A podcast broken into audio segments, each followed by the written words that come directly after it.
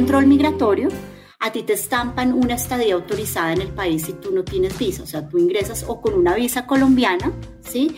Y si no tienes visa colombiana y eres una nacionalidad de aquellas en las que puedes ingresar a Colombia sin visa, te estampan un sello que se llama un permiso de ingreso y permanencia. Y en ese sello te dicen cuál es tu estadía autorizada, generalmente son 90 días por ingreso. Caracol Podcast presenta. Le tengo el caso un podcast de orientación legal gratuita con la abogada Ana Carolina Ramírez. Hola, buenos días, buenas tardes, buenas noches, donde nos están oyendo y a la hora que nos están oyendo. Bienvenidos a un capítulo más de Le Tengo el Caso, el podcast de la Fundación Pro Bono en alianza con Caracol Radio, donde tratamos temas que le pueden estar pasando a usted o a alguien que usted conoce.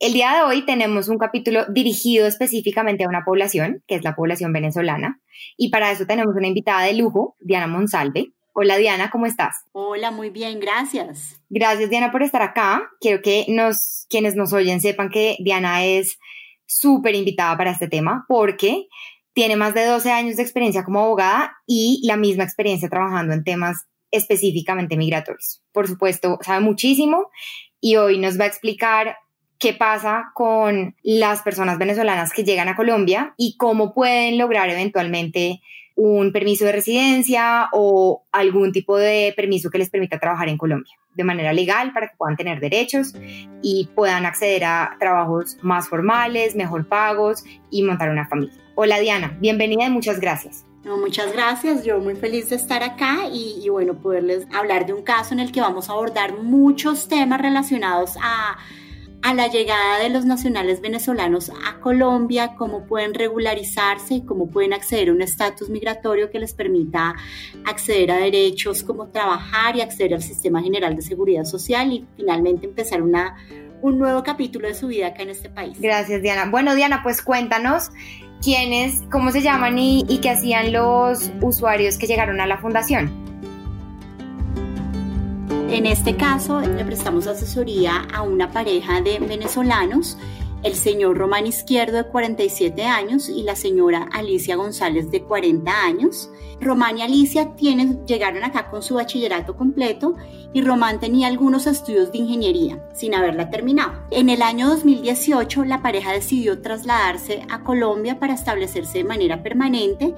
Hicieron su recorrido hasta Bogotá donde decidieron digamos, establecerse y empezar a trabajar y formar una vida nueva acá en Colombia. Okay. Aun cuando la pareja contaba con pasaportes venezolanos vigentes, no ingresaron a Colombia por un puerto de control migratorio porque pensaban que sin la visa no podían entrar a Colombia y les dio miedo. Les dio miedo simplemente entrar con sus pasaportes y, y, decidieron, bueno, cruzar por, lo, por la llamada trocha es decir, por un puerto no autorizado. Es decir, cuando las personas, como en este caso Román y Alicia, no entran, lo que tú nos cuentas, puerto control migratorio, es porque de pronto no entraron por aeropuerto o al entrar por la frontera en vehículo no entraron a registrarse en frontera para marcar que estaban ingresando, sino simplemente cruzaron, pues la frontera con Venezuela es gigante y cruzaron alguno de esos pasos de trocha mm, donde no hay un, un, puesto de control del Estado colombiano, digamos. Exactamente, es decir, en Colombia hay varios puertos de control migratorio, están en los aeropuertos, pero también algunos puntos en las fronteras,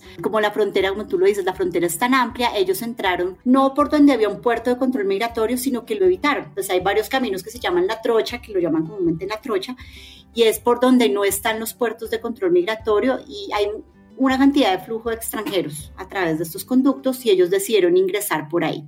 O sea, no tenían fecha de ingreso en su pasaporte ni nada, simplemente aparecieron en, en Colombia. Exactamente. Al hacer control migratorio, a ti te estampan una estadía autorizada en el país si tú no tienes visa. O sea, tú ingresas o con una visa colombiana, ¿sí?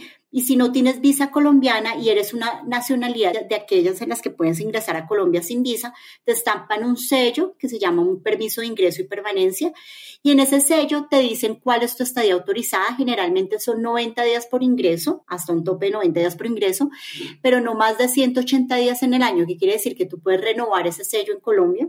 Las actividades son limitadas con este tipo de sello. Tú puedes ingresar a actividades de turismo, actividades de negocio, no puedes trabajar con este sello, pero por lo menos si aseguras que existe un control, un ingreso regular al país. Y eso es lo que ocurre. Eh, y Alicia, como nos dicen, son, como nos cuentas, son una pareja de venezolanos. Y lo que te entiendo es que en este momento entre Colombia y Venezuela no hay una exigencia de visas digamos, para turismo, lo que uno llamaría turismo, que es como entraría una persona normalmente. Ahí no requieren visa, simplemente presentar el pasaporte. Exactamente. Y de hecho muchas personas ingresan a Colombia en el estatus de turista y estando acá en Colombia piden la visa de trabajo, que digamos pudo haber sido una opción para ellos, pero ellos por desconocimiento de la normatividad, por miedo a que no les permitieran ingresar a Colombia, decidieron e-, evitar el digamos, evadir el control migratorio de ingreso. Bueno, llegaron en 2018 por una, pues, sin puerto de control migratorio. Y llegaron, pues, supongo que por la zona de Cúcuta.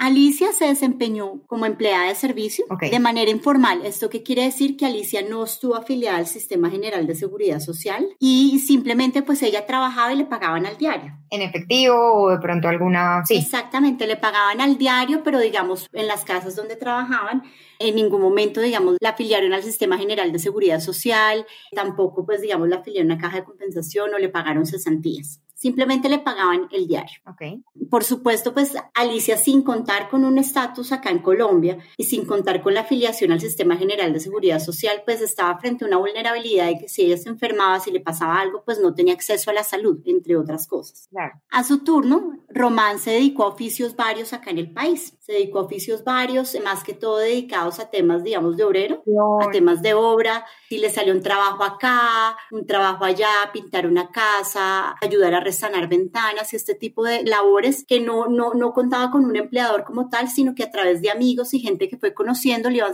saliendo trabajitos aquí y allá dentro de la economía informal. Lo que pasa mucho, digamos que a alguien le dicen, venga, acompáñeme que este tiene que ir a arreglar una finca o tiene que ir a arreglar una casa y entonces van y llegan con dos o tres personas más, entre esas podría haber sido Román, para ayudar a hacer una obra de construcción, un proyecto, cualquier cosa. Exacto. Pero tampoco Román estaba vinculado a seguridad social ni nada. No, en absoluto, porque acá en Colombia es necesario que tengas, digamos, un documento de identificación idóneo para afiliarte al Sistema General de Seguridad Social. En el caso de los extranjeros que viven y trabajan en el país, pues lo que el documento idóneo para esto es una visa de trabajo o en el caso de los venezolanos contar con un permiso especial de permanencia. Ok, yo ahí sobre eso quisiera hacerte una pregunta. Lo que es claro de lo que nos cuentas de Román y Alicia es que estaban en una situación irregular en Colombia, pero la razón de su situación irregular recaía en que ellos no pasaron por un puesto de control migratorio y por ende no adquirieron un permiso de ingreso, no tenían una visa que les, ningún tipo de visa que les permitiera estar, ya fuera de turismo, de trabajo o de lo que fuera. Entonces, su situación era simplemente no,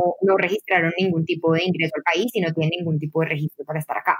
Otra situación hubiera sido si Román y Alicia, como son venezolanos y nosotros no, pues digamos, el, eh, Colombia y Venezuela tiene eh, los convenios que nos explicas para, para el ingreso, Román y Alicia podrían haber pasado por un puesto de control migratorio, usar su permiso de ingreso para destinos turísticos, supongo, ese es el ingreso que les dan en puerta en el puesto de control migratorio. Ajá, correcto. Ok. Entonces hubieran ingresado Román y Alicia con sello en su pasaporte, diciéndoles, eh, diciendo que van a entrar como turistas por 90 días, por máximo 90 días en un periodo inicial. Y luego si acá, por ejemplo, lo mismo que nos cuentas, ya una vez adentro, con su pasaporte sellado, con su visa de, trabajo, Alicia empieza a trabajar como empleada de servicio, como en efecto lo hizo. Y Román empieza a trabajar en trabajos de construcción. Ahí también estarían en un estatus irregular, pero el origen sería diferente. El origen de la irregularidad de ellos sería incumpliendo la visa que les otorgaron. No, pues es que ellos, quiero aclarar, hay un punto, es que ellos, digamos, no, no en ese momento no tenían visa. Digamos, si ellos hubieran tenido visa, pues digamos no hubieran tenido ningún inconveniente. ¿Con visa no hubieran podido trabajar si hubieran pasado por un puesto de control migratorio? Es que mira, lo que te otorgan a ti en el puesto de control migratorio es un permiso de ingreso y permanencia. Me devuelvo un poquito. En ah. Colombia hay básicamente dos estatus migratorios para ser general. Los permisos de ingreso y permanencia, que son el sello que les estampan a las personas en el pasaporte, a las personas que por su nacionalidad no requieren visa para ingresar y que por la duración, su permanencia en el país y el tipo de actividades tampoco lo requieren. Esto es básicamente actividades de negocios, turismo y, hay otra cantidad de actividades que no necesariamente clasifican en lo que, en lo que digamos, puede... Em, digamos, obligatoriamente necesiten tener visa. Y este segundo estatus es la visa, ¿sí? Y la visa, digamos, ya te la otorgan para unas actividades muy puntuales, dentro de las cuales están las visas de trabajo. No todas las visas tienen permiso de trabajo, vale decirlo, pero digamos, si uno va a trabajar en Colombia, uno necesita tener una visa que tenga permiso de trabajo. Ahora bien, los venezolanos también pueden acceder a los permisos de ingreso y permanencia y en los permisos de ingreso y permanencia para el fomento de, la formalización, que son dos documentos diferentes, pero que básicamente son diseñados para la población venezolana que cumple con unos requisitos muy puntuales y el caso del, PEP eh, en tiempos muy puntuales, es decir, no, tú no puedes pedir un PEP en cualquier momento, sino tiene que estar activada una ronda de PEP. Entonces, las personas que estén en el país, los venezolanos que estén en el país en una condición irregular, pues tienen, tendrán que esperar a ver si más adelante el gobierno de pronto emite una nueva ronda de, de, PEPs. Ya. Pero salvo esos documentos, tú no puedes trabajar en el país. Es decir, con el sello de ingreso y permanencia, que si ellos se hubieran ingresado por el control migratorio, haciendo control migratorio, eso no los autorizaba a ellos a trabajar. Sí, pero por lo menos no estaban en la irregularidad de haber ingresado al país por un puerto no autorizado. Claro, es, digamos, ambos son, son lo que nos explicas es, son, ambos son situaciones irregulares, pero una eh, siendo un poco más formal que la otra, porque cuando ellos entran por un, por un puesto de control migratorio, si Román y Alicia hubieran entrado por un puesto de control migratorio, habrían recibido un permiso de ingreso y permanencia que, si bien no les permite trabajar, si, por ejemplo, los pone en condición de solicitar lo que nos estás contando, que son estas rondas de formalización que el gobierno autoriza periódicamente, donde recibe personas que hayan tenido, que hayan pasado por un puesto de control migratorio. Venezuela hayan entrado por un puesto de control migratorio. Ok, perfecto. Entonces a ellos no les entregan una visa de trabajo. Lo que les entregan es un ingreso de, es un permiso de ingreso y permanencia cuando pasan por un control migratorio. Correcto. Okay. Bueno, entonces, en este caso, que en este caso no ocurrió. Román y Alicia entraron por la, la trocha. Entonces, no tenían ni siquiera el, permiso de ingreso y permanencia. Exactamente. Okay. Empieza Alicia a trabajar como empleada de servicio, Román a, en oficios varios, ninguno pues con ninguna seguridad social ni nada. Y bueno, ¿y, ¿y cómo les va en Colombia? Bueno, ellos estaban bien, pues bien dentro de lo que, dentro de lo que ellos consideraban, porque pues digamos, a pesar de las circunstancias, pues digamos, no poder acceder a la economía formal, no poder tener un mejor trabajo, no poder estudiar, ¿sí? Para, digamos, poder acceder a una carrera. Ellos se sentían que estaban mejor de lo que podrían estar en Venezuela y por esa razón decidieron quedarse a pesar de las circunstancias. En el año 2019 la pareja tuvo un bebé en Colombia. Y con el nacimiento del bebé, la familia pues pidió ayuda para saber de qué manera podían acceder a un estatus migratorio que les permitiera acceder al sistema general de seguridad social y acceder a unos trabajos un poco mejores donde estuvieran mejor remunerados y pudieran tener beneficios que les permitiera establecer su familia. Ya, ok. O sea, y es así como llegaron a nosotros. Claro, digamos que ellos llegan y al parecer no tenían ningún problema en no estar registrados, en no aparecer en ningún sistema y en ser completamente informales hasta que quedan embarazados y quieren tener un bebé. Exactamente. Entonces ahí sí les empieza a preocupar la salud y empiezan a querer como tener una situación un poquito más estable en Colombia. Exactamente, fue hasta ellos estaban conformes con su situación hasta el momento, pero cuando tuvieron un bebé fue el punto en el que ellos dijeron, bueno, tenemos que mejorar nuestra condición, tenemos que definitivamente nos vamos a quedar en Colombia y, y bueno, tenemos que mirar cómo nos organizamos para darle un mejor futuro al niño. Ok, y ahí Alicia y Román lo que nos cuentas es, pues no tienen permiso para trabajar, ni siquiera tienen permiso de ingreso y permanencia. Uno puede en esa situación, pueden Alicia y Román formalizar su situación o tendrían que volver a salir y reingresar al país a través de un puerto seguro que igual tampoco les permitiría trabajar. ¿Cómo hacen pues para formalizar una situación tan informal? Exacto, es que este caso es interesante porque es una situación bastante informal, porque mira, en este caso tocaba pensar en la regularización, pero no solamente en eso, porque pues uno dice lo regularizamos, pero ¿y después qué? Si no aseguran un estatus migratorio, pues van a volver a caer en irregularidad ¿sí? Entonces el caso era un poquito complejo porque normalmente, pues digamos, una pareja como ellos, era muy difícil pensar en un estatus migratorio en la medida en la que generalmente los estatus migratorios que tienen permiso de trabajo los puedes obtener porque has acumulado un tiempo con otros tipos de visa, generalmente de trabajo, por ser cónyuge nacional colombiano o este tipo de cuestiones, y ellos pues no contaban con eso o realizar inversiones económicas de montos bastante altos que pues digamos la situación de Alicia y Román es que ellos viven al día a día. En ese momento vivían al día a día, pues no tenían dinero para poder hacer inversiones de 100 salarios mínimos para constituir una sociedad o de 650 salarios mínimos para asegurar una residencia, que es bastante. Entonces, en este, en este caso, digamos, para poderlo entender mejor, vamos a hablar primero de lo que fue el proceso de regularización migratoria de ellos, luego vamos a hablar de la nacionalidad colombiana y luego vamos a hablar del estatus migratorio que finalmente ellos dos lograron asegurar. Entonces, lo primero que hicimos fue pensar en la regularización migratoria. Entonces, como Alicia y Román no hicieron un control migratorio al ingresar a Colombia y permanecieron en el país sin estatus, incurrieron en la infracción migratoria grave por ingreso y permanencia irregular. La consecuencia general por incurrir en este tipo de infracciones es la deportación del territorio nacional. Y la deportación es muy grave porque implica varias consecuencias para, para el extranjero. Las consecuencias que la deportación implica son, digamos, primero la cancelación de la visa y contra ese auto, digamos, de cancelación de la visa no procede recurso alguno. Sin embargo, en el caso, en este caso, pues ellos no tenían visa, Alicia y Román no tenían visa, pero pues procedía, digamos, de verse la, la deportación de ellos del país. O sea, lo que tú nos estás contando es en el estatus en el que están, estaban Alicia y Román en ese momento, es que si a ellos la autoridad, digamos, se, se llegaba a enterar el Estado colombiano que ellos no tenían ningún permiso de ingreso y permanencia, los iban a deportar porque esa es la consecuencia normal de enterarse que estas personas están en esa situación. Exacto, y es que ellos tenían dos, dos infracciones migratorias, básicamente haber ingresado por puerto no autorizado, uno, o sea, ingresar por la trocha, y dos, permanencia irregular, es decir, que si quedarte en el país eh, sin tener un estatus migratorio adecuado. Quisiera hacer una pausa ahí para preguntarte, en esos casos, las autoridades, ¿cómo se enteran? Es decir, nosotros acá vemos personas, yo creo que en todas las ciudades de Colombia, mm, ve uno personas de nacionalidad venezolana que están trabajando todo el tiempo o que están, digamos, sí, trabajos informales. Y la pregunta es la autoridad, ¿cómo se entera de esa situación? O sea, ¿en qué, en qué escenario Alicia y Román podrían verse como abocados a, a que se les descubriera la infracción migratoria, a que los sancionaran, a que los deportaran?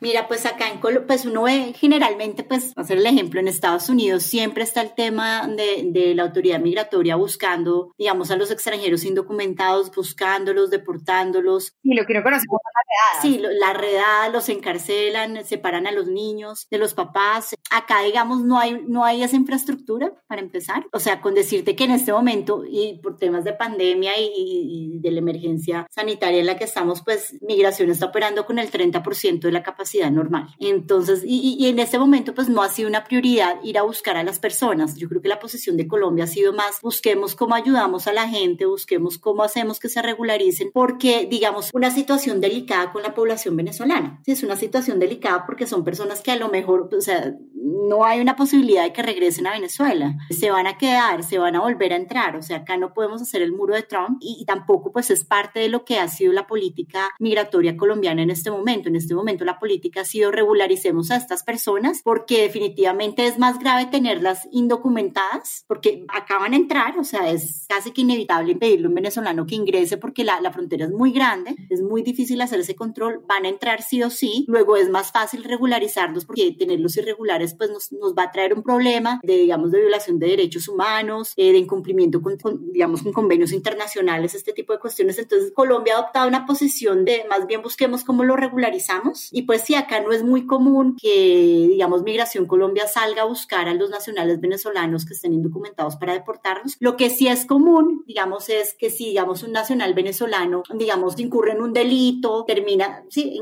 haciendo, digamos, alguna actividad ilícita, en ese caso es cuando uno ve las noticias que Migración Colombia, además de que estas personas son puestas, digamos, en manos de las autoridades, ¿sí? Judiciales o penales, policiales, perdón. Además, en ese momento ya entra Migración Colombia a tomar medidas de expulsión o deportación. No es común que tú vayas en la calle y, y que si estás indocumentado, digamos, que estés indocumentado, pues que en ese momento procedan a, a, deportarte si no estás, digamos, cometiendo un delito. No es como lo común acá en Colombia. Y es decir, si Alicia y Romano hubieran cometieran un delito, ahí sí la autoridad, como los aprende para el proceso judicial penal, probablemente notificaría a Migración Colombia para que además les declaren la, la, la infracción migratoria y una de las consecuencias sería, por ejemplo, la deportación. Eso sí lo hemos visto. Exacto. Ese sería el escenario en Colombia. Solo si Alicia y Román incurran en un delito, estarían en un riesgo real de ser sancionados por infracción migratoria y luego ser eh, deportados. Eso en la práctica, eso no quiere decir que acá no deportan salvo que uno cometa un delito, ¿no? Claro. Porque eso no es así. Estamos hablando, es como en la práctica cómo se puede materializar el riesgo y eso es como lo que hemos visto que es lo que puede generar la situación. Otra situación puede presentarse porque alguien se queje del extranjero, que que este extranjero tiene comportamientos que puede ser un peligro para la sociedad, que eso no es necesariamente un delito, pues no te hayan demostrado que, pues, que estás, digamos, en, incurriendo en delito, pero que digan que es una persona que no es grata, que, y de quejas de la persona y, y, que además la persona no tiene un estatus migratorio. Si es posible que Migración Colombia tome, digamos, esta, esta queja, de hecho creo que ellos tienen un canal para eso, una página web en donde uno puede, digamos, reportar situaciones, digamos, de esta naturaleza y ellos pueden tomar las medidas correspondientes que sería iniciarle un proceso administrativo al extranjero para deportarlo o expulsarlo del país. Claro. Y en este caso, precisamente, lo que tú dices, Alicia y Román no habían cometido, no iban a cometer un delito, no tenían previsto cometer ningún delito, pero definitivamente sí estaban enfrentando un riesgo permanente de deportación por lo que no tenían, por lo que no habían ingresado a Colombia con un permiso de ingreso y permanencia. correcto. Y entonces sería el primer paso a solucionar, eliminar ese riesgo permanente de deportación por la infracción migratoria. Exacto, exacto. Okay. ¿Y cómo se y cómo podrían regular eso? Bueno, siguiendo con el tema de, de las consecuencias de la deportación es que al extranjero que ha sido deportado solo puede ingresar al territorio nacional una vez haya transcurrido el término de la sanción que establezca, digamos, la resolución respectiva, que no debe ser inferior a seis meses ni superior a diez años. Entonces, digamos, es grave porque si a ti te deportan, no puedes volver al país, ¿sí? No puedes volver al país en un término que es de seis meses y que puede ser hasta diez años dependiendo de la gravedad de, de lo que considere el funcionario en su momento. Acá hay un, amplio rango de discrecionalidad, entonces, pues esas son las consecuencias. Bueno, okay. ¿qué pasa? Que ahorita hubo un cambio en tema de materia sancionatoria.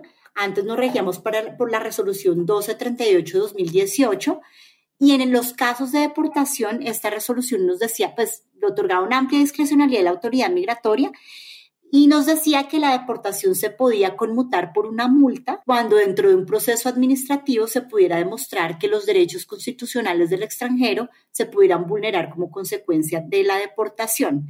Sin embargo, esta resolución no era muy amplia y nos dejaba así. Entonces ya quedaba uno como al punto de, de, interpretar, bueno, cuáles son los derechos constitucionales que se pueden vulnerar al extranjero eh, y argumentar eso dentro de un proceso administrativo por permanencia irregular o por ingreso por puerto no autorizado para lograr que en vez de que le deportaran a uno, digamos, al extranjero, pues se lograra, digamos, conmutar esto por una multa. Sin embargo, la resolución era limitada, digamos, en, en este tema. Simplemente un par de artículos que mencionaban el tema y pues uno se aferraba a ellos como para, para elaborar las defensas. Sin embargo, este año salió la resolución 2357 que amplió un poquito más el tema, nos dio más luces y en virtud de esta, de esta resolución nos dice que excepcionalmente y de conformidad con las causales, digamos, con, con las causales de ingreso y permanencia irregular, que digamos es el caso de, de, de Alicia Román, a efectos de conmutar la deportación por una multa, los extranjeros, digamos, que no necesiten visa para ingresar a, a Colombia, se puede en ciertas circunstancias especiales, es decir, uno podría conmutar la deportación por una multa, pero ya nos dice cuáles son las circunstancias especiales que debe mirar la autoridad migratoria y estas son cuando haya unidad familiar comprobada, cuando haya una situación médica especial debidamente justificada o cuando haya un vínculo laboral, inversión extranjera o cuando, digamos, el extranjero haga parte de un programa académico de formación técnica, tecnológica de pregrado posgrado de manera continua e ininterrumpida. ¿Qué pasa? Esto lo menciono ¿por qué? porque cuando estamos en el caso de Alicia y Román, estábamos con una,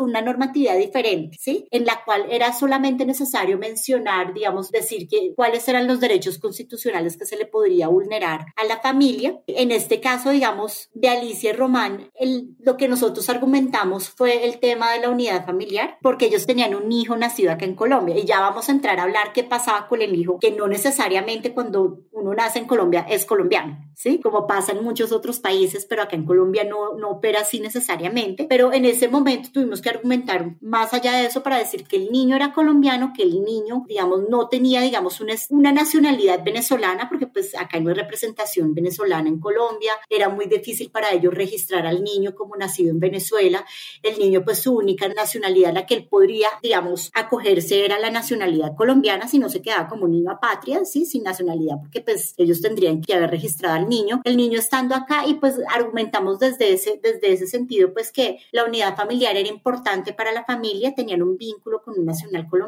y que era su deseo quedarse. Argumentamos que ellos también estaban trabajando, que era donde tenían su trabajo. Y bueno, fue de esa manera que logramos que en el proceso administrativo, que solicitamos un proceso administrativo de regularización, les conmutaran la, la deportación por una multa. ¿De cuánto o en ese momento ¿De cuánto fue la multa? En ese momento les impusieron una multa baja, digamos, la multa en este tipo de casos cuando se hace, se puede conmutar la multa, la deportación por una multa en su momento variaba de medio a siete salarios mínimos, en este momento va de uno a ocho salarios mínimos y en ese momento les impusieron una multa de, cuatro salarios mínimos solamente. Ok, digamos, ¿y eso fue en, eso fue en qué año? En el 2019. Ok, entonces cuatro salarios mínimos estaban alrededor de 3 millones 500, 4 millones de pesos más o menos. Un poquito, 3 millones 500, ok. Y puede ir hasta... Pues en este momento va de uno a ocho salarios mínimos. Ya, vale. Bueno, y entonces, listo, teniendo el hijo colombiano, podían argumentar que el derecho constitucional que se les violaba era mantener, pues era el, derecho a mantener su familia unida y por ese lado solicitar la no deportación, sino que se los cambiaran por una... Ajá, eso es correcto. Sin embargo, yo quiero aclarar que no siempre que tienes un vínculo con un nacional colombiano implica que se te puede vulnerar el derecho a la unidad familiar porque eventualmente, digamos, Inmigración Colombia no acepta esta posición y uno, uno interpone una tutela, una acción de tutela, que está el tema de la unidad familiar, un juez te puede llegar a decir pues que se reúna la familia en otro sitio. Claro. Que se reúnan en, que se reúnan en otro país. ha pasado mucho, digamos, este tipo de tutelas tienden a fallar de esa manera, que es que me están vulnerando el derecho al trabajo. Nadie, dicen nadie, vaya y trabaje en otro sitio, trabaje en su país de origen. Esos son más o menos los argumentos que hemos encontrado con tutelas de este estilo, pero en este caso argumentamos que el niño no tenía otra nacionalidad, porque el niño nunca había sido registrado como nacional venezolano, que la familia no tenía la posibilidad de registrarlo acá como nacional venezolano, porque acá no había, no había, digamos, una representación venezolana acá para ser un consulado operante que permitiera que el niño se registrara. Claro. En ese momento, migración pudo haber dicho, bueno, váyanse a Venezuela y lo registran allá, ¿sí? Pero pues digamos, eso, eso es partir de la base en la que hay la posibilidad de hacerlo, pero la situación real es el presente. El niño no tiene nacionalidad venezolana, este es su país. Entonces, digamos, ese fue el argumento que, que hicimos y, en realidad Migración Colombia eh, ha sido muy flexible con este tipo de casos. Entonces, digamos, no, no, no fue un caso que haya tocado pelearlo mucho porque no hayan querido y porque haya habido un riesgo inminente, digamos, un riesgo muy materializado para el tema de la deportación, porque pues, digamos, no, eh, y Alicia no habían incurrido en conductas delictivas en el país, entonces, digamos, de esa manera, pues, eh, no habían quejas en contra de ellos, entonces, digamos, migración ha sido muy flexible con los procesos de regularización eh, en personas con condiciones como esta, pero digamos, cuando no se trata de venezolanos, cuando se trata de situaciones diferentes, digamos, el tema de la unidad familiar es, es complejo de demostrar porque toca demostrar básicamente que si se separa la familia, la familia que está acá en Colombia, los colombianos no tienen la posibilidad de acceder a un estatus migratorio en ese otro país. Básicamente esa es como la, la línea en la que uno tiene que empujar. Ok, entonces en este caso, migración fue flexible, digamos, en aceptar esos argumentos y dijo, bueno, está bien. Como el niño no es venezolano, mm, pues tampoco es que pueda estar ya registrado y entonces ustedes podrían alegar que la Ajá, familiar se dé aquí en Colombia. Ok, y les cambian entonces la multa, lo tienen que pagar y listo, ya con eso les dan el, el permiso de ingreso y permanencia. Eh, no, bueno, mira, la regularización básicamente consiste en un proceso mediante el cual Migración Colombia investiga la situación y determina si el extranjero incurrió en la conducta reprochable e impone la sanción correspondiente. ¿Cómo se hace? Ah, okay. Mediante un proceso administrativo. Este proceso se rige por el Código del Procedimiento Administrativo y de lo Contencioso Administrativo, el CEPACA, y consiste en los siguientes pasos. Consiste en la apertura de investigación y cómo, cómo surge la apertura, lo que decíamos, Inmigración Colombia se percata que el extranjero está irregular en el país o que incurrió en una infracción migratoria, se puede enterar por varios medios porque alguien se queje, porque, digamos, exacto, los encuentren, las personas cometan un delito o por la vía judicial llegue la información a Migración Colombia. Son casos en los que de manera inmediata se procede a la apertura de la investigación o pasa mucho, como en este caso, que el propio extranjero, el mismo extranjero va y solicita que se haga un proceso administrativo para poder resolver su situación migratoria y poderse regularizar. Entonces, este es el caso en el que nosotros acudimos a Migración Colombia y pedimos que se hiciera una apertura de investigación porque la pareja incurrió en, en estas irregularidades migratorias, pero que su deseo era regularizarse. Entonces, esa es como la primera etapa, la etapa de la apertura. Luego sigue la etapa de la formulación de cargos, luego descargos, periodo probatorio, traslado para alegatos al investigado, acto administrativo y apelación si uno lo considera. ¿Esto qué quiere decir? Que son muchos pasos y puede ser un proceso muy largo, ¿no? Entonces, claro. y pues digamos, la idea es uno poder regularizarlos lo antes posible para que ellos puedan acceder a todos los derechos y todas las posibilidades y beneficios que le da a uno poder contar con un estatus migratorio en el país.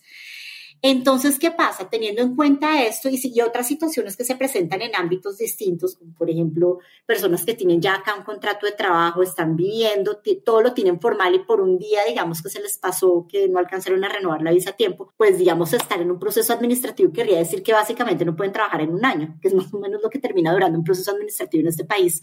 Pero en temas migratorios se da la posibilidad que el extranjero renuncia a los términos procesales. O sea, es decir, que se salte todas estas etapas que acabamos de mencionar y todos los tiempos que eso implica y que se allane. Es decir, que diga, sí, hombre, yo sí incurrí en esa infracción. Me da culpa, renuncio a términos, resolvamos esto ya. Claro, porque lo que nos estás contando es que, ok, comienza la apertura de investigación, luego entonces formulación de cargos es que la entidad dice, sí, aquí esto se calificaría como infracción A, infracción B, infracción C. Después, usted explíqueme por qué lo hizo. Después, recaudemos las pruebas de que usted sí lo hizo Después que alguien más vuelva y concluya, bueno, entonces esas pruebas que ya vimos se encuadran dentro de la A, dentro de la B, dentro de la C. Y luego entonces se toma una decisión de fondo. Y todo eso, lo que nos cuentas es que puede durar años, o sea, un año o más. Exacto, porque pues acá hay unos términos para las cuestiones, pero pues todos sabemos que pues los procesos administrativos, porque esto funciona como cualquier proceso administrativo normalito, o sea, no, no migratoriamente no hay un proceso específico, eh, sino que se rige por los términos del CEPACA y en realidad las entidades, digamos, públicas se demoran a veces por la carga laboral que tienen, pues los procesos pueden durar mucho tiempo. Y entonces en esto lo que la persona dice es, mire, no hay pruebas, no, no necesitamos más pruebas, no me dé opción para presentar alegatos, no, simplemente renunciamos a términos, yo estoy solicitando esta investigación, acepto que incurrí en una infracción migratoria y por favor, pues tomemos una decisión para que me pongan una multa y poder solucionar mi Exactamente, entonces eso es lo que comúnmente, porque pues eso no, no está regulado, es lo que se llama el proceso administrativo abreviado. Okay. Así es como lo llaman en Migración Colombia, uno lo solicita y el efecto es ese, de solicitar el proceso administrativo abreviado, es que tú renuncias a los términos, es decir, a los tiempos entre cada etapa de las que mencionamos, pero dices, sí, yo incurrí, aceptas que incurriste en las conductas.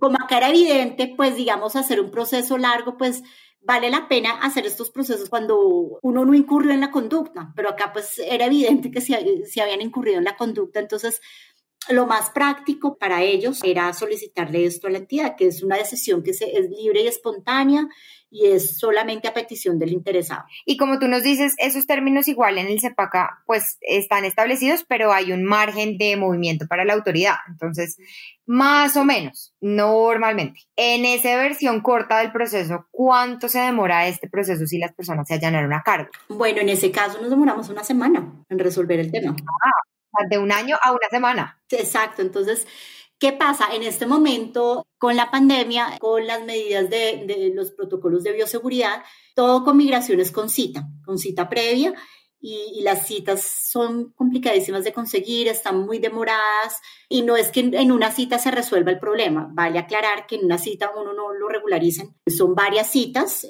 antes de la pandemia eran más o menos dos o tres citas, dependiendo del caso, pero te las daban seguidito. Entonces, por eso, digamos, en este caso fue una semana, generalmente son dos semanas en las que tú ya tienes todo listo.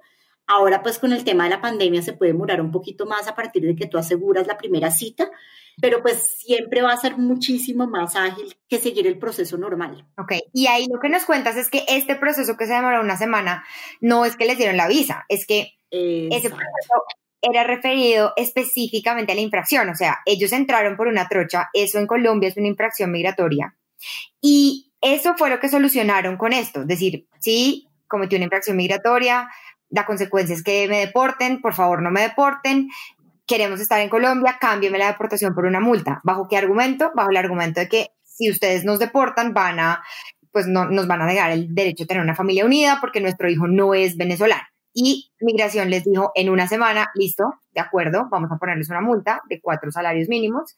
Y con eso se salvan de la, de la sanción de la infracción, pero todavía les queda faltando. Exacto, y ahí viene mi punto, que no siempre este proceso de regularización implica que la persona ya básicamente hizo el proceso de regularización y ya puede trabajar, tiene un estatus migratorio, no. Eso regulariza, básicamente te limpia el registro de lo que hiciste mal, te da una oportunidad de, a partir de ahí, de asegurar un estatus migratorio. Entonces, cuando uno hace estos procesos, es importante desde el inicio saber a qué estatus migratorio puede acceder la persona para manejar las expectativas. Porque si es una persona que definitivamente no puede acceder a ningún tipo de visa o estatus migratorio con posterioridad, pues ya uno le tiene que decir al extranjero, pues hace esto y le toca irse del país porque, o volver a incurrir en las conductas de nuevo, ¿sí? Que ya es un tema grave, sí, ya es un tema delicado porque pues ya se vuelve una conducta reiterada, ¿no? Reiterativa por parte del extranjero. Ok, entonces listo. Se salvaron de la sanción. Pues no se salvaron, las cambiaron por una multa. ¿Qué pasa después? ¿Cómo pueden solicitar para estar en Colombia? O sea. Bueno, cuando tú haces el proceso de regularización migratoria y finalmente, digamos, en el caso de ellos salió con multa, entonces ellos tuvieron que ir a pagar su multa Tú pagas tu multa y puedes solicitar un salvoconducto de permanencia. Este es un documento que es para varias finalidades, o sea, se, puede, solicitar en, varios momentos por decirlo de alguna manera, pero básicamente la finalidad es extenderte, darte un estatus migratorio cuando no lo tienes o cuando lo vas a perder. Sí, cuando, por ejemplo, cuando yo estoy en proceso de renovar una visa, se me, está, se me vence la visa, que tengo y, no me han aprobado la visa nueva o está que se me vence, entonces pues yo voy corriendo y solicito un salvoconducto que me da un tiempo mientras yo aseguro un estatus migratorio nuevo, que puede ser una visa en este caso. Es necesario solicitar el salvoconducto después de, de, hacer el proceso de regularización, así tú ya tengas los papeles listos para una visa, te lo van a pedir. ¿Cuándo? Cuando estás en permanencia irregular, cuando estás en esa situación que no tienes estatus migratorio. Como ellos no tenían estatus migratorio, pues digamos era necesario, luego del proceso de regularización, pedir un salvoconducto. Este proceso es muy corto, en este caso de regularizaciones siempre lo dan, simplemente es una actividad, digamos, personal, tiene que ir el extranjero a las oficinas de Migración Colombia, hoy en día con cita previa, se los dan el mismo día, es un papelito, y con eso ellos tienen un estatus migratorio mientras solicitan la visa. ¿Sí? Es básicamente es para que tengan, no queden en el aire hasta el punto de solicitar la visa. Generalmente te lo dan por 30 o 15 días, ¿no? Va dependiendo de lo que... Y no entran en una infracción mientras están solicitando la visa. Exactamente. Entonces, en, e, eso fue lo primero que tocó hacer. Fue muy sencillo, pero luego ahora teníamos que mirar qué tipo de visa vamos a pedir para ellos. Antes de entrar al tema de la visa, yo quiero hacer un alto en el camino para que hablemos del tema de la nacionalidad colombiana, porque en el caso de Alicia y Román, como yo les decía, ellos no tenían un empleo formal, no tenían dinero para hacer inversiones en Colombia, básicamente no clasificaban en ningún otro tipo de visa. La única que de pronto les servía era la visa de residencia por ser padres de nacional colombiano por nacimiento pero entonces teníamos que ver qué pasaba con el niño porque el niño había nacido en Colombia, pero eso no necesariamente implicaba que el niño fuera colombiano. Eh, tocaba asegurar ese punto primero. Entonces a eso, bueno, para, dar para hablar de ese tema es importante tener en cuenta que la nacionalidad colombiana se puede obtener por nacimiento o por adopción. Por adopción es cuando yo no, no tengo un vínculo sanguíneo con colombiano, ¿sí? Con Colombia, y, la adquirí por tiempo. Generalmente es porque tuve una visa por cierto tiempo, luego adquirí la visa de residencia y luego de cinco años ya pude aplicar a la nacionalidad o porque soy latinoamericano del Caribe al año después de tener la visa de residencia pude pedir la nacionalidad. Es básicamente el extranjero que acumuló tiempo con ciertos estatus migratorios y eso le permitía pedir la nacionalidad colombiana. Por eso se llama por adopción. Acá lo que nos dices es esa nacionalidad colombiana por nacimiento o por adopción no significa, la parte de la adopción no significa que a uno lo adopte un colombiano, sino que lo adopta el Estado colombiano por diferentes razones, como las que nos explicas. Duraron suficiente tiempo en Colombia, vienen de un país que tiene convenio con Colombia, diferentes razones, pero se llama nacionalidad por adopción, pero no porque un colombiano adopte. Exactamente, exactamente. Muy buen punto para aclarar porque se puede prestar errores, ¿verdad? Por nacimiento son los naturales de Colombia con una o dos condiciones, que el padre o la madre hayan sido eh, colombianos, ¿sí? Naturales colombianos, o que siendo hijos de extranjeros, alguno de sus padres estuviese domiciliado en la República de Colombia al momento del nacimiento, ¿sí? Entonces, ¿eso qué quiere decir? Que si mis padres son extranjeros y yo nazco en Colombia, no necesariamente soy colombiano. Porque alguno de mis padres tendría que haber estado domiciliado en Colombia al momento de mi nacimiento. Que era lo que de pronto Román y Alicia no tenían porque ellos no o tendrían que demostrar que estaban domiciliados en Colombia. Ajá, exacto. Y entonces viene lo, ¿quiénes más pueden adquirir la nacionalidad colombiana por nacimiento? Pues están los hijos de padre o madre colombianos que ah, nacieron en el extranjero y luego se domiciliaron en Colombia. Pero entonces es el caso Exacto. Pero entonces ellos estaban en este tema, el padre es extranjero, el niño nace en Colombia, pero el requisito es que estuviesen domiciliados en la República al momento de su nacimiento. Entonces, bueno, eh, todo esto lo encontramos en la ley de nacionalidad, que es la ley 43 de 1993, la que nos dice, bueno, estos requisitos, ¿sí? Que nos dice quiénes pueden acceder a la nacionalidad por nacimiento y por adopción. ¿Qué pasa? Que esta ley hace un tiempo nos decía que para efectos para estos efectos se entendía que estaban domiciliados en Colombia los extranjeros que tuviesen la visa de residente al momento del nacimiento del bebé.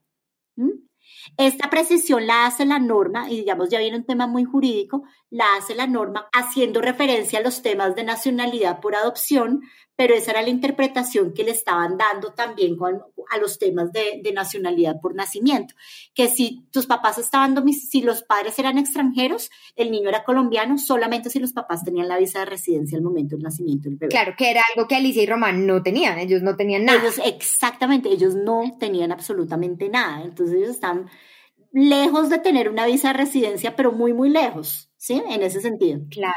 Entonces, pues básicamente el registro del niño era un registro de nació vivo. sí, hay unos registros que se llaman registros de, de, nació vivo, pero no necesariamente implican que el niño es colombiano. Okay. Estaba registrado el niño, pero no estaba registrado como colombiano, tenía su registro. Ya. A ver, el concepto de domicilio, ¿sí? Se flexibilizó en un tiempo que salió una sentencia de unos chinos, para hacer el tema corto, fue una, familia china que se estableció en Colombia, tenían un negocio nació el niño, los niños chinos tenían un inconveniente para poderse registrar como chinos por reglas, digamos, de nacionalidad de allá. Acá tampoco clasificaban para, para ser colombianos porque los papás no tenían visa de residencia, tenían una visa de titulares de un negocio. Eh, pero pues los niños quedaron en riesgo de apatria porque pues no eran nacionales de ningún lado, no podían ser nacionales ni de China ni de Colombia. Entonces eso era muy grave porque, digamos, acá hay Colombia tiene compromisos internacionales para evitar que este tipo de cuestiones se presente.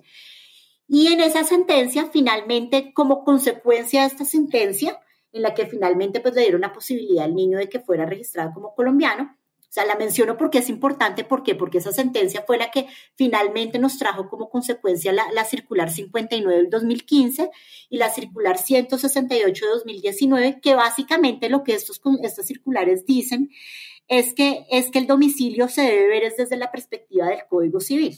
Ya, claro, porque lo que nos explicas es que, y lo que vimos más pues hace, hace un rato, es que hay un tipo de visa que se llama visa de residencia. Y no importa si los papás no tienen la visa de residencia, pero si demuestran que son residentes de acuerdo con el Código Civil, que supongo ya nos vas a explicar qué es, así no tengan la visa de residencia, pueden alegar eso y decir, alguno de nosotros dos está domiciliado en Colombia y por ende el niño es colombiano de nacimiento. Sí, es básicamente eso. Lo que nos decía era, pues digamos, la ley, la ley de nacionalidad nos decía que para los efectos se entendía que el domicilio era la, tener la visa de residencia. Ahora con estas circulares lo que nos dicen es que no, no se debe mirar eso solamente, sino que el domicilio se debe entender el domicilio en términos del Código Civil y el Código Civil nos dice que el domicilio consiste en la residencia acompañada real o presuntamente del ánimo de permanecer en ella. ¿Sí? Es básicamente eso es lo que nos dice. Y para darnos ejemplos, digamos, el código empieza a hablar, pues que las personas que tengan, que eso se demuestra, digamos, teniendo una botica, un, eh, pues, negocio básicamente, eh, un, un, trabajo a término, un trabajo de larga duración y una cuestión de actividades que básicamente lo que hizo esta circular puede decir que el extranjero, digamos, si el extranjero tiene un tipo de visa que le permita adquirir trabajo, negocio, vivienda, ¿sí? Pues básicamente con eso quedaba demostrado el domicilio para estos efectos. Entonces, ¿qué nos dijo esta circular para estos efectos? Entonces, la circular lo que dijo, para poder hacer estas actividades que nos dice el Código Civil, que pues digamos de alguna manera nos dan la presunción de domicilio, tenemos que mirar qué visas permiten estas actividades Y entonces ahí entraron una cantidad de visas, como la visa de trabajo, eh, la visa por ser, por haber hecho, ser titular, digamos, de, de, acciones en una compañía, por ser titular de un inmueble, y una cantidad, nos, nos amplió el espectro de en qué momento, o sea, amplió el espectro más allá de lo que era la visa de residencia, que esa visa de residencia no es tan fácil de conseguir. Sí, es como la, la, la visa más compleja de conseguir, pero es la que más ventajas tienen, pero por lo menos nos dio esta posibilidad.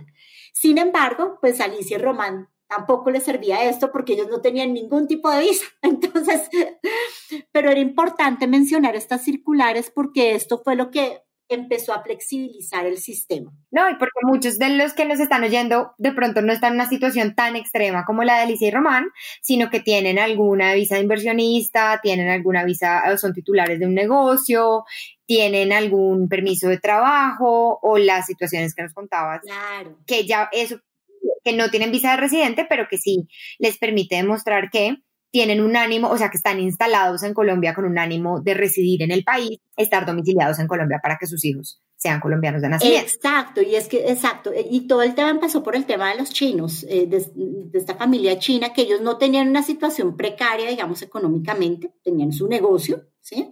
Y tenían su visa, pero pues digamos los niños quedaban en una situación que no eran de ningún país, no tenían, quedaban en una situación de apatrias porque no podían acceder a la nacionalidad china ni a la colombiana, eso es muy grave. No poder acceder a, ninguna nacionalidad. Entonces, sí, eso definitivamente le puede servir a otras personas que tienen unas condiciones diferentes, pero digamos en el caso de Alicia y Román, ellos tenían... ¿Cuáles serían esas condiciones? No sé si nos las puedes repetir o especificar a modo de ejemplo digamos, tener un negocio, el caso de los chinos que nos cuentan. ¿Qué otro, ¿Qué otro escenario? Tener un contrato de trabajo, tener una visa de trabajo, tener, por ejemplo, una visa de trabajo. Sí, que no son residentes porque en teoría vienen con una visa de trabajo para un trabajo temporal o para un proyecto específico o para pero, pero, están domiciliados en Colombia para los, el momento del nacimiento. También los que vienen a estudiar, digamos, los, los, los extranjeros que están desarrollando un programa académico acá en Colombia, en pregrado también. Sí, también, digamos, hay los extranjeros que ingresen al territorio nacional en, calidad de religiosos o de culto, hay un tipo de visa para ellos y ellos también los incluyeron dentro de eso. A los pensionados o rentistas, socios o, propietarios de sociedad, eh, propietarios de inmueble, los que tuvieran visa para ejercer actividades independientes. Amplió el espectro, definitivamente, y, en, a también, por ejemplo, a los cónyuges de nacional colombiano también, que digamos ellos no tienen una visa de residencia, tienen otro tipo de visa, pero digamos a ellos también los incluyeron dentro, dentro de esto y a los que tuvieran visa Mercosur también para estos efectos se los consideraba como domiciliados. Ok, que ninguna era la situación de Alicia y Román. Exactamente. entonces? entonces, ¿qué hicimos? Yo quería mencionar esto porque es importante, era importante para otros casos, digamos, similares y para mostrar el, cómo se empezó a dar la flexibilización. Entonces, siguiendo, a pesar de esta flexibilización, que fue un tema muy grande, muy importante, un tema de nacionalidad, el problema de apatridia continuó en Colombia, porque muchos venezolanos que tenían hijos en Colombia no tenían ningún tipo de visa y tampoco podían registrar a sus hijos como nacionales venezolanos y tampoco era su intención volver. Entonces eran niños que no tenían nacionalidad y eso es gravísimo. Eso es muy grave y Colombia se estaba convirtiendo en un foco de eso. Entonces, ante esta situación, salió la ley 1997 del 2019. Y esta ley lo que hizo fue que modificó la ley de nacionalidad, la ley 43 de 1993 que miramos ahorita, que nos habla de eh, la, la nacionalidad por adopción y nacimiento. Y lo que hizo fue que la modificó en lo que correspondía a la presunción de domicilio de los nacionales venezolanos. Exacto, porque es que el problema de patria que en Colombia pues no era grave hasta que tuvimos como toda esta oleada de migrantes venezolanos que no, no podían, niños que no, no eran, no tenían la nacionalidad venezolana, pero tampoco podían acceder a la, a la, nacionalidad colombiana, porque los papás no podían demostrar el domicilio, pero eran niños que además no se iban a ir a ningún lado. Entonces, básicamente, ya. problema de Colombia, porque los niños no se iban, no se iban, a, se iban a ir a ningún lado. Los papás ya tenían claro que no se volvían a Venezuela. Y de eso, pues, se, se empezó a llenar Colombia de, digamos, niños con este tipo de situación. Entonces, pues, eso okay. es algo que no, no, no se podía permitir, tocaba tomar las medidas necesarias y por eso salió la ley 1997. En virtud de esta ley, lo que se dijo fue que excepcionalmente se presumirá la residencia y ánimo de permanencia en Colombia de las personas venezolanas en situación migratoria regular o irregular o solicitantes de refugio, cuyos hijos hayan nacido en territorio colombiano desde el primero de enero de 2015 hasta dos años después de la promulgación de la ley. Ok, o sea, es como una ventana temporal entre el primero de enero de 2015 y dos años después de 2019, es decir, a 2021, en el que todos los niños que hayan nacido en niños y niñas que hayan nacido en Colombia, se presume que hay, los papás tienen un ánimo de residencia y permanencia en Colombia, que es lo que les permitiría tener un domicilio. Ah, claro. Seguimos con el problema de qué pasa con los niños que nacieron antes de esa fecha, ¿sí? O sea, antes de, en el 2014. ¿Qué va a pasar después? Es evidente que ellos pues, van a tener que extender esto porque pues, hemos visto que el problema sigue, o sea, sigue la, no el problema, sino que sigue la migración venezolana y sigue el problema que los niños no tienen. El problema en Venezuela continúa. Digamos. Exacto, y que ingresan los niños y no se han hecho otras regulaciones distintas para permitir que estos niños tengan una nacionalidad en ningún sitio y que se quedan acá. Entonces, la situación, pues, continúa, entonces pues la expectativa es que esto pues lo van a tener que extender, básicamente. O sea que quienes, nos están oyendo y hayan llegado a Colombia de manera regular o irregular, indistintamente, y hayan tenido hijos entre el primero de enero de 2015 y hasta, o vayan a tener hijos hasta el 2021, pueden ir a solicitar en Migración Colombia que se reconozca su situación como un ánimo de residencia y permanencia en Colombia para los efectos del registro de sus hijos? Más o, menos. Aclaro el punto que esto no se ve ante Migración Colombia. Entonces, cuando tú ya tienes claro que tú entras dentro del criterio de elegibilidad para poderte beneficiar de esa presunción de domicilio, y poderte, digamos, poder, digamos, darle a tu hijo esa posibilidad de, digamos, acceder a la nacionalidad colombiana, lo que haces es que vas a la registraduría y ahí lo que se, ah. exacto, eso ya es un tema que se ve con registraduría, no con migración colombiana. Para que registren al niño como nacional colombiano, porque uno de los papás tiene domicilio en Colombia por virtud de este periodo de gracia, digamos, por llamarlo de alguna forma, de 2015 a 2021. Ajá.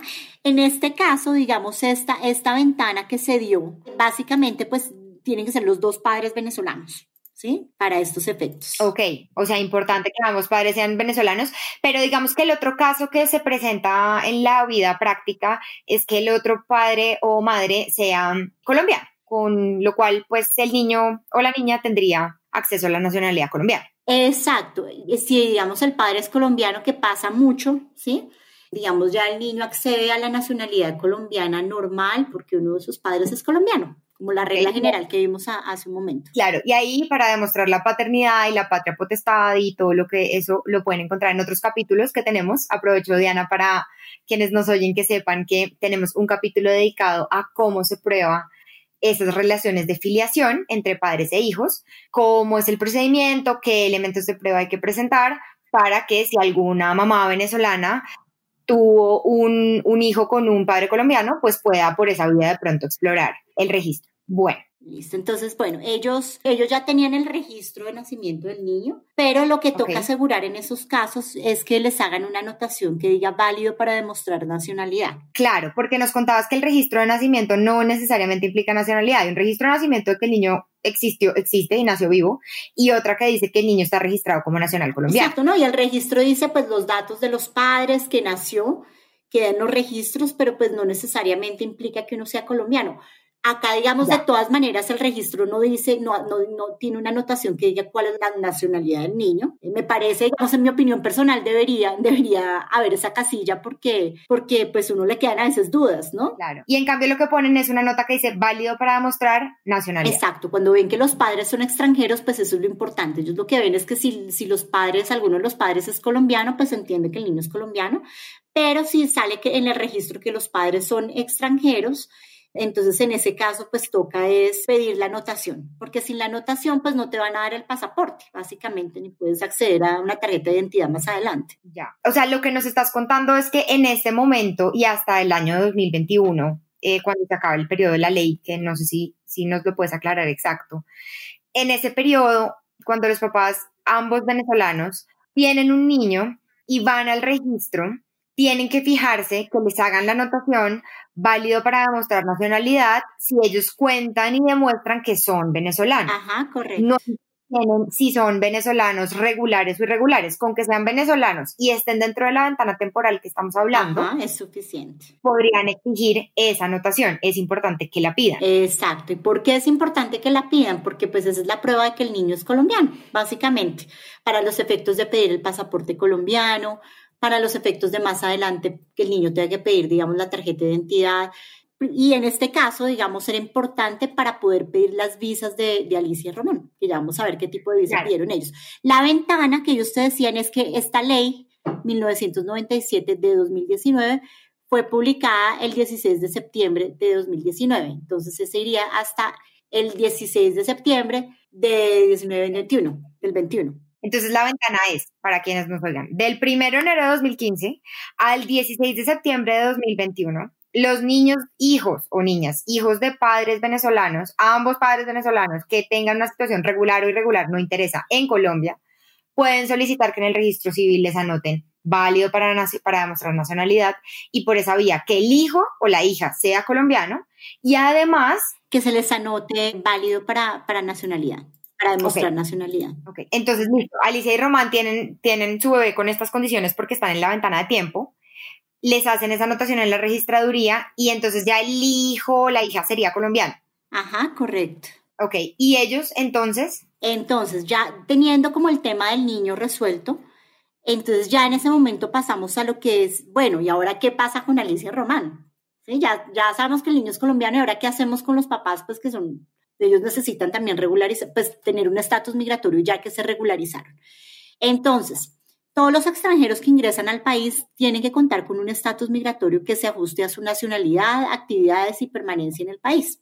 Actualmente hay tres categorías de visas, la visa visitante, la visa migrante y la visa residente, y cada categoría tiene varias subcategorías, dependiendo de los criterios de elegibilidad, es decir, lo que tú vas a hacer si cumples con ciertas características o no.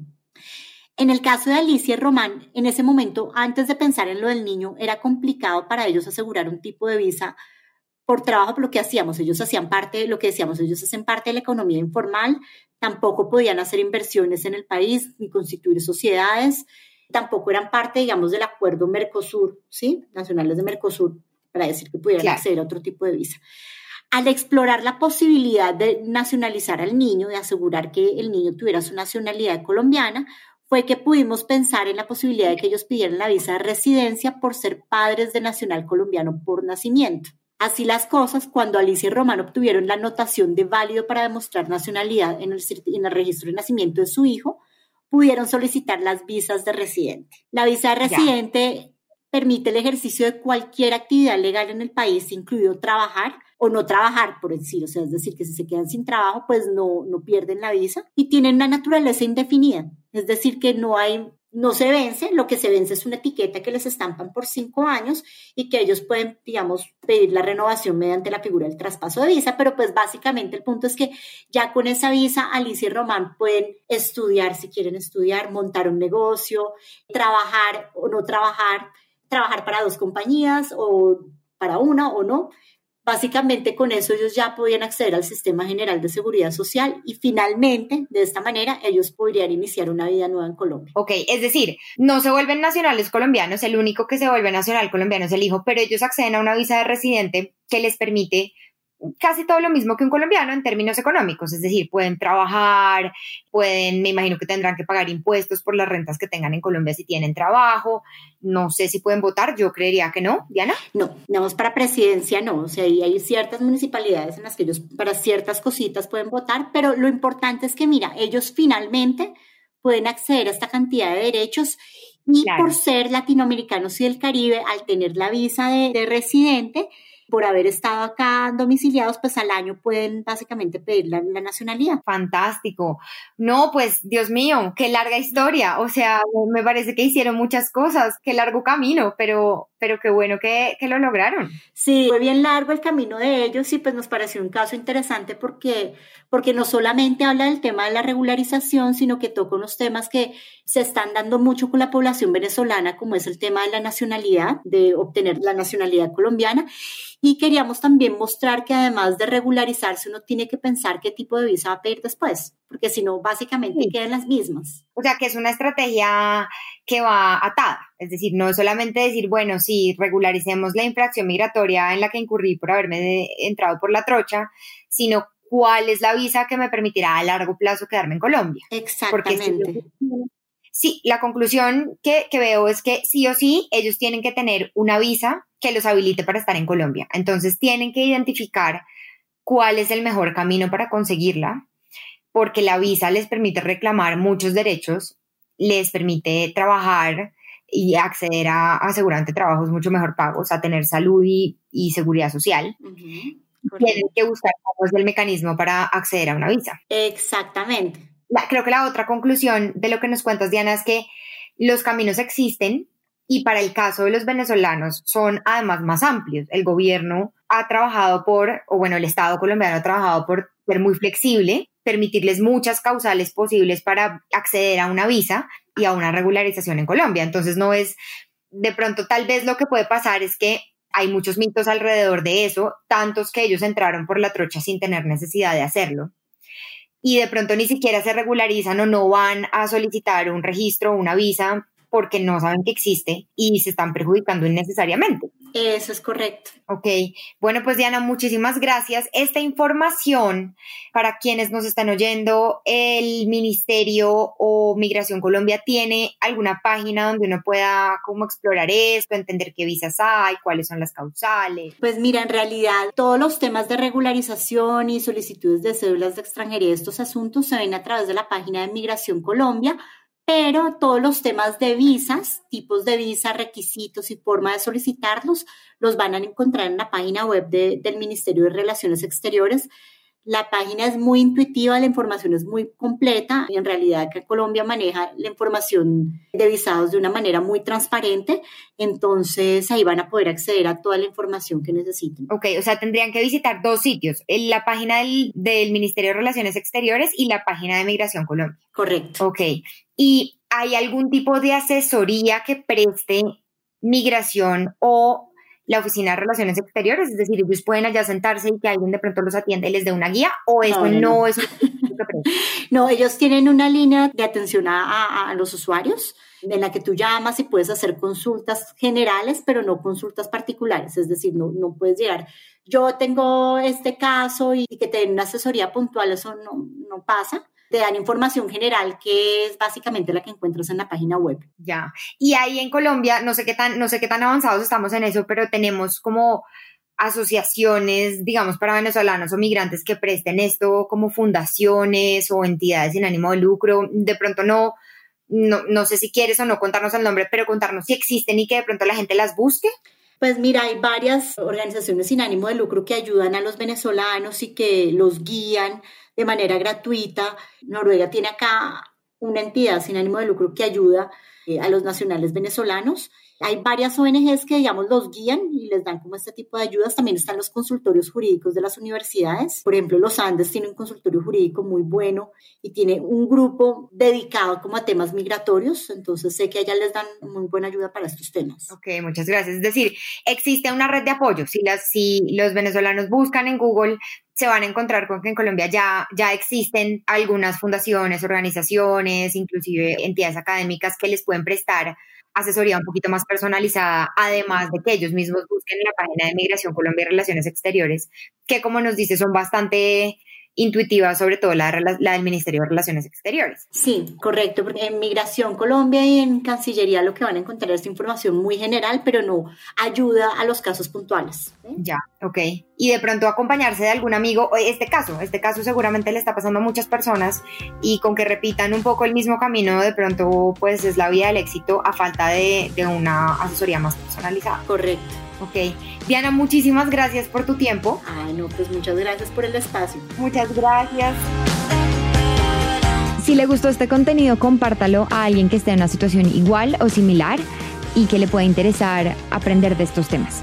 Si tienes dudas o preguntas, nos puedes buscar en Instagram como arroba caracolpodcast.